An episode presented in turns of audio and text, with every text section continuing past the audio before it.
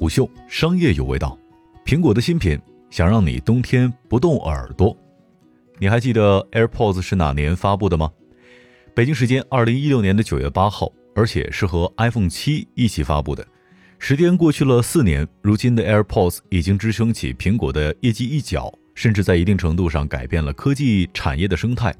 在今年连续好几场线上新品发布会之后，苹果直接在官网上线了新品，发布了 AirPods Max，一款头戴式无线降噪耳机，十二月十五号开售，中国区售价四三九九起。本期商业动听带您了解一下苹果的新耳机。按照苹果的说法，AirPods Max 不锈钢头戴框架带来了坚韧度、灵活度和舒适度，可适应各种头型。绷在头戴上的透气编织琼网可分散重量，减轻头部的压力。伸缩套杆可以平滑延伸，并且在合适的位置固定，以保持理想的贴合度。而头戴和耳罩的接口通过可旋转的设计，可以更贴合用户的头部轮廓。耳机身上数码旋钮的设计灵感来自于 Apple Watch，能够精确地调整音量，并且控制播放、跳过曲目、接听或者挂断电话，以及唤醒 Siri。虽然苹果早就收购了 Beats，但是在 AirPods Max 上，苹果用了自家设计的四十毫米动圈式驱动单元，即便在最大音量下，可听范围的总谐波失真也能够保持在不到百分之一的水平。因为使用的是 H1 芯片，AirPods Max 可以实现与 AirPods 类似的自适应均衡、主动降噪、通透模式和空间音频这些功能。AirPods Max 通过光学传感器和佩戴位置传感器，自动识别用户是否佩戴耳机。戴上耳机，AirPods Max 会自动播放音频；摘掉耳机或举起一只耳罩的时候，会自动暂停播放。AirPods Max 的续航时间可以达到二十个小时，共有银色、深空灰色、天蓝色、粉色和绿色五种颜色。在耳机表面没有任何的苹果 logo。很显然，苹果这一次做头戴式无线降噪耳机，把重心放在了佩戴舒适性和音质上。二零一五年年中，苹果正式以三十亿美元的价格让 Beats 成为了自己的子公司。收购之后，Beats 品牌保持独立，也继续推出了自己的品牌的产品。在被收购的前四年，Beats 其实一直也在发布自己品牌的产品，同样用了苹果家的芯片和技术。但本质上，在成为苹果子公司最初的几年当中，Beats 的产品和苹果之间的联系还没那么深，发布的新品还带有 Beats 过去的特点。直到2019年，苹果发布 AirPods 第二代几天之后，苹果官网直接上线了 Beats 的一款全无线耳机产品 PowerBeats Pro。当时我采访了 Beats 的 CEO，按照他的说法，PowerBeats Pro 是 Beats 品牌第一款真正意义上和苹果合作研发和设计的产品。与之前的产品完全不同。简单来说，PowerBeats Pro 就像是 AirPods 的暴力堆料运动款，与 AirPods 共用同款芯片，续航还比 AirPods 更长，耳挂式的设计也比 AirPods 更适合运动，甚至售价都比 AirPods 更高。但问题在于，PowerBeats Pro 几乎完全是为了苹果生态用户所打造的产品，但对于苹果用户来说，PowerBeats Pro 的定位似乎没和 AirPods 拉开特别明显的差距。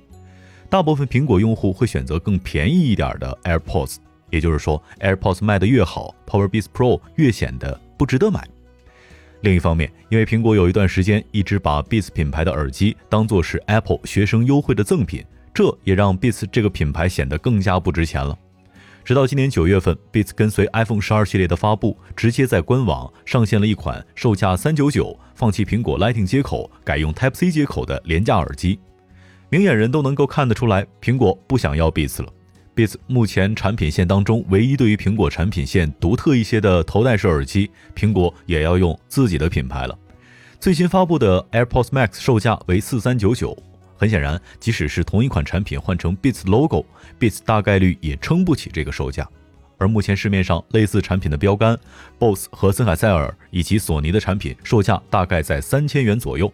苹果做 AirPods Max 是冲着成为头戴式降噪无线耳机这个圈子的标杆去的。在此之前，AirPods 之所以能够火起来，主要是因为以前的无线耳机太烂了。这个烂代表连接体验和蓝牙稳定性的烂。根据维基百科的资料，蓝牙本来是针对手机和其他配件而设计的。目的是提供广泛兼容性和低功耗的无线通信连接方案，但也要由于考虑不同设计的兼容性，导致蓝牙在适配不同产品的时候遇上了巨大的困难。有开发者指出，即使同一型号的手机，蓝牙的性能也可能会天差地别。有的连接很稳定，有的丢包就特别严重。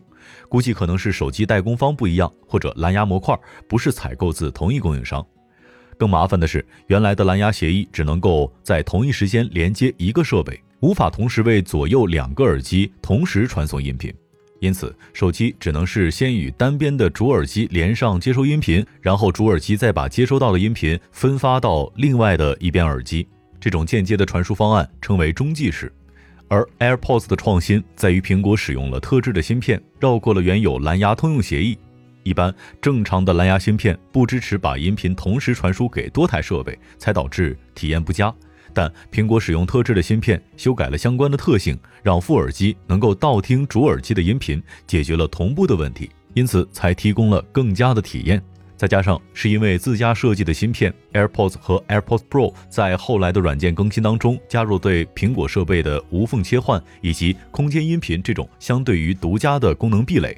而 AirPods Max 虽然不需要真无线耳机那种双耳同步的优势，但继承了 AirPods 自适应均衡、灵活切换空间音频的优势。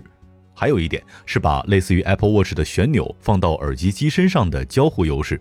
这些都是目前市面上已经有的产品所没有的。至于 AirPods Max 主打的佩戴舒适度以及音频，等待真机测评再看。抛开音质和佩戴舒适度，冬天买来用，耳朵倒是不冷了。商业洞听是虎嗅推出的一档音频节目，精选虎嗅耐听的文章，分享有洞见的商业故事。我们下期见。虎嗅，商业有味道。